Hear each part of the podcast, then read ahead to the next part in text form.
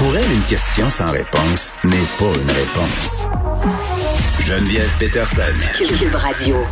Avant qu'on parle à Martin Geoffroy, juste vous dire que les journées de grève qui étaient prévues la semaine prochaine, là, c'était quand même intense, le 14, 15, 16 juin prochain. Euh, moyen de pression là, des employés de soutien dans nos écoles. On annonçait trois jours de grève. Euh, ça a quand même suscité beaucoup de panique chez les parents. Euh, on a eu la confirmation. La CSN a décidé d'annuler ces journées-là, considérant les avancées de la négociation nationale. Donc, on peut souffler pour nous, bien égoïstement. Euh, les parents, ils ont pu se réjouir euh, pour les gens qui travaillent en éducation, qui vont peut-être enfin avoir droit à des conditions de travail dignes. Martin Geoffroy est là. Salut Martin. Ben, c'est bien gentil, mais c'est pas ça le sujet aujourd'hui. non, non, on parle de d'autres choses avec toi. bon, parce que, Oui. bon, on, on a discuté euh, récemment euh, des moyens de pression faits par les profs, ça c'est une chose, mais, mais ton but à l'émission, c'est de parler de radicalisation.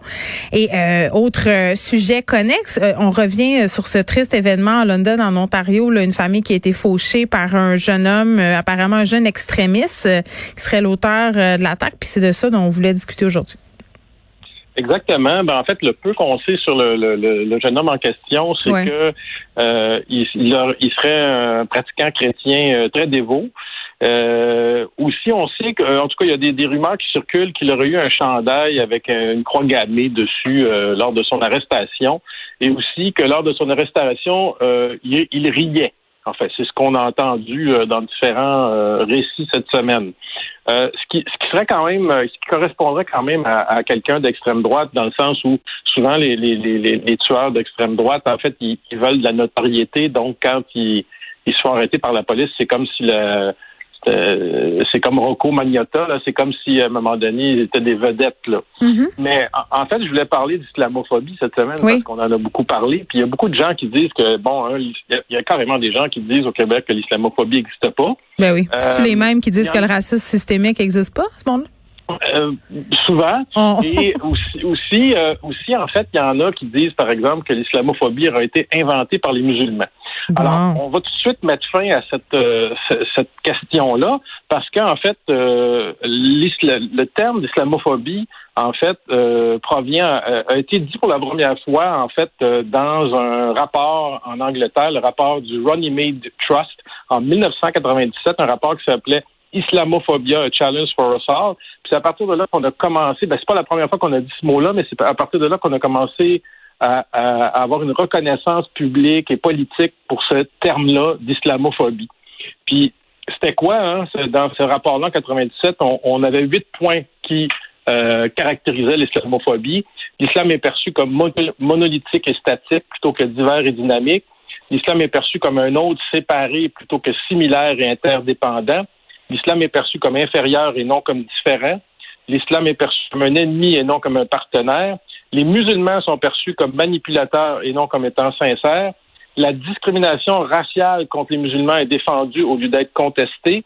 Les critiques de l'Occident par les musulmans sont reje- rejetées et pas considérées. Et le dernier point, le discours anti-musulman est perçu comme naturel et non problématique. Alors c'est ça de l'islamophobie, Geneviève, depuis 1997, euh, 97, pardon, puis ça n'a pas été, euh, je veux dire, inventé par les musulmans.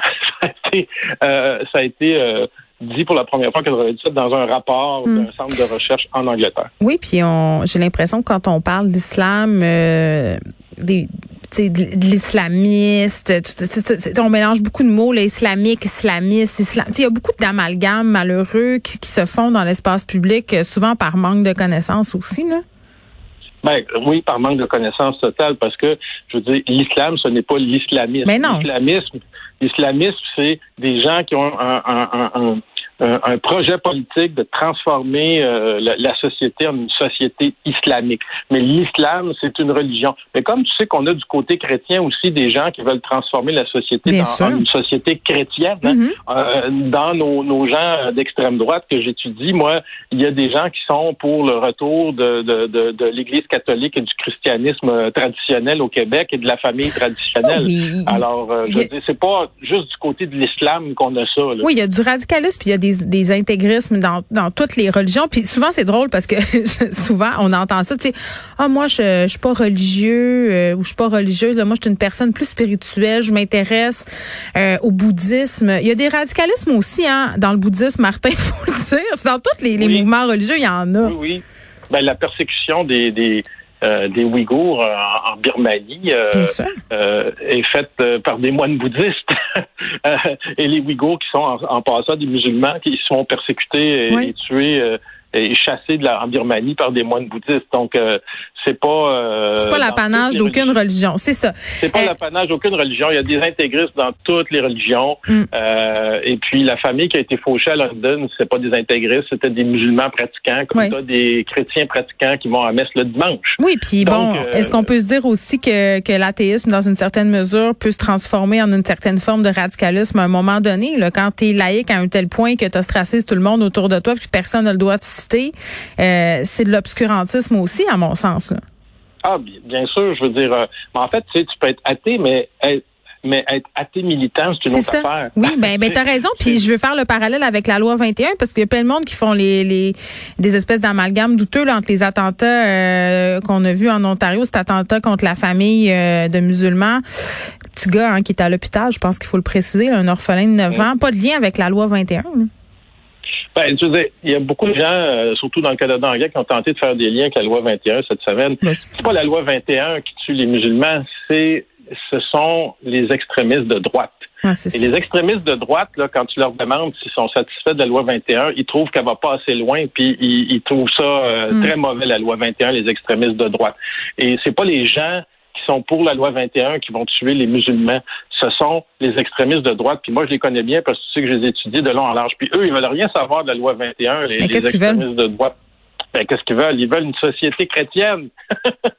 pour eux, les extrémistes de droite, ils sont dans une guerre de civilisation, comprends-tu? Une guerre de civilisation entre la culture et la religion chrétienne. La gang de Alexandre Cormier-Denis, là, OK? Hmm. C'est qui? Je ne euh, sais pas c'est qui, eux autres. Québécois de souche. Ben, Alexandre Cormier-Denis, c'est un gars qui, qui, est en ligne, qui fait Nomos TV, qui, qui est en lien à Québec avec la Fédération des Québécois de souche.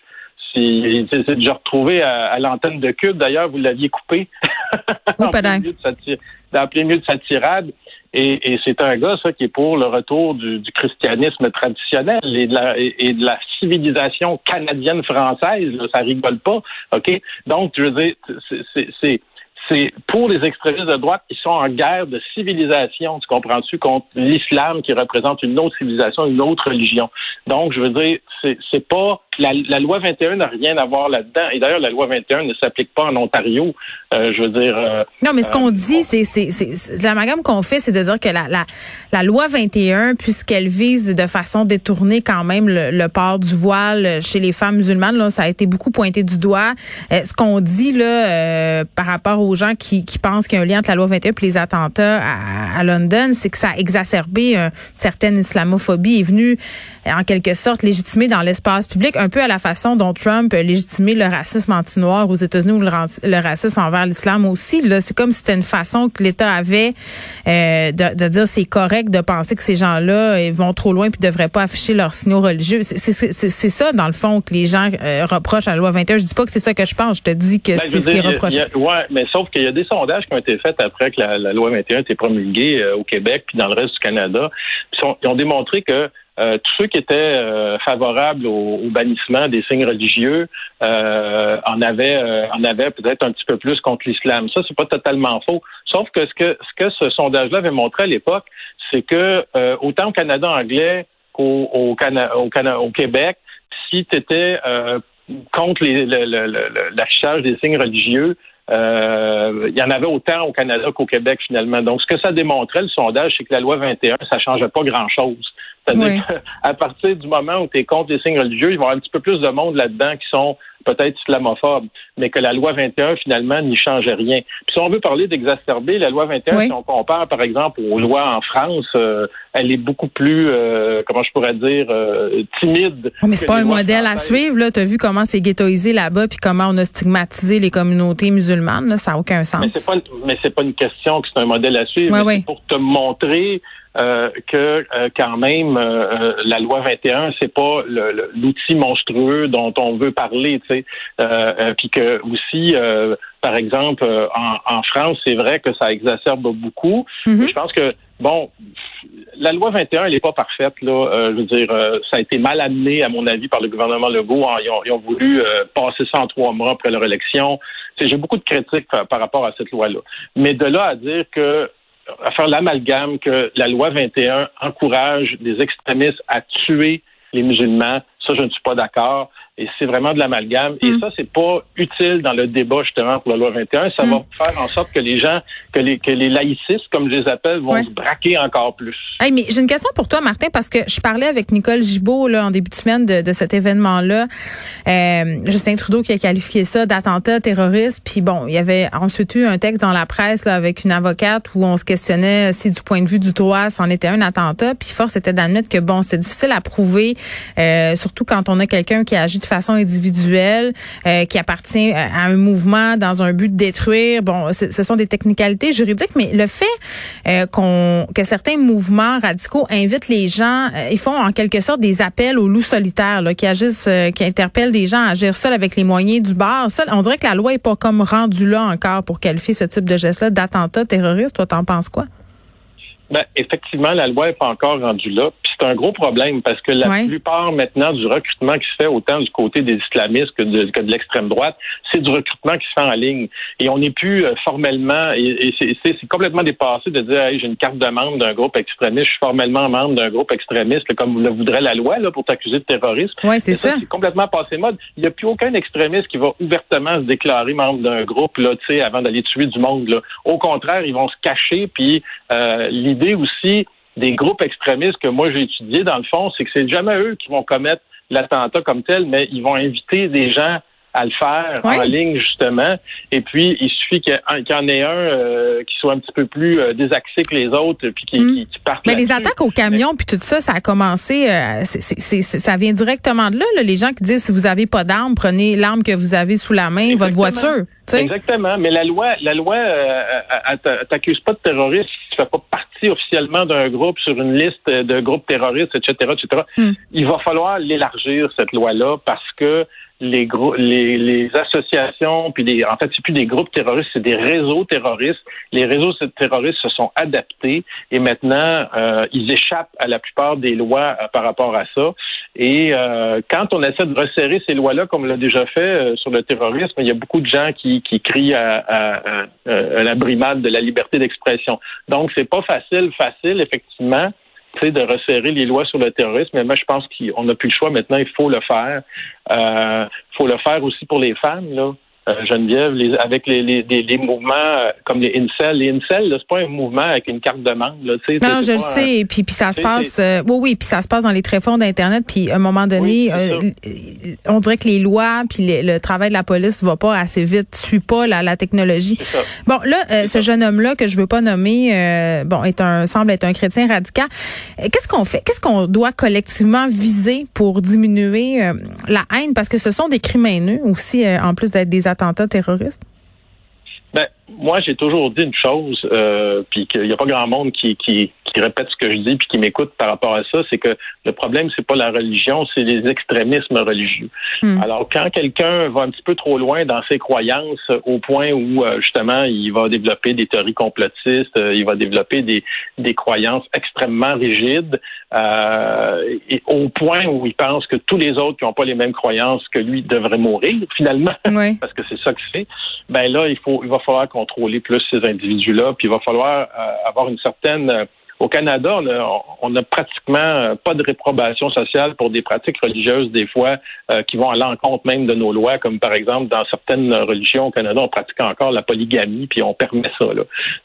Donc, je ça c'est des choses qu'il va, va falloir qu'on discute ouvertement, puis qu'on accepte aussi, justement, de critiquer euh, la religion en public. Euh, tu sais, euh, je veux dire, c'est une chose d'être militant athée puis de vouloir la disparition de toutes les religions. C'en est une autre de dire, ben là, je pense que peut-être tel type de pratique dans hmm. tel type de religion, ça va peut-être un peu trop loin. Fait que vous visez les émetteurs, les émetteurs, les émetteurs de ces discours-là? Ben, je veux dire, oui, il faut contrôler les émetteurs. C'est toujours cette fameuse théorie des, des, des, des, porteurs, des émetteurs, ou ce qu'on dit en anglais des gatekeepers. Oui. Euh, et puis, c'est oui, il faut jusqu'à un certain point. Euh, euh, moi, des, des, individus comme Adil Sharkawi, par exemple, du côté islamique, euh, je veux dire, ça, c'est quelqu'un qu'il faut, euh, faut, faut contrôler faut surveiller.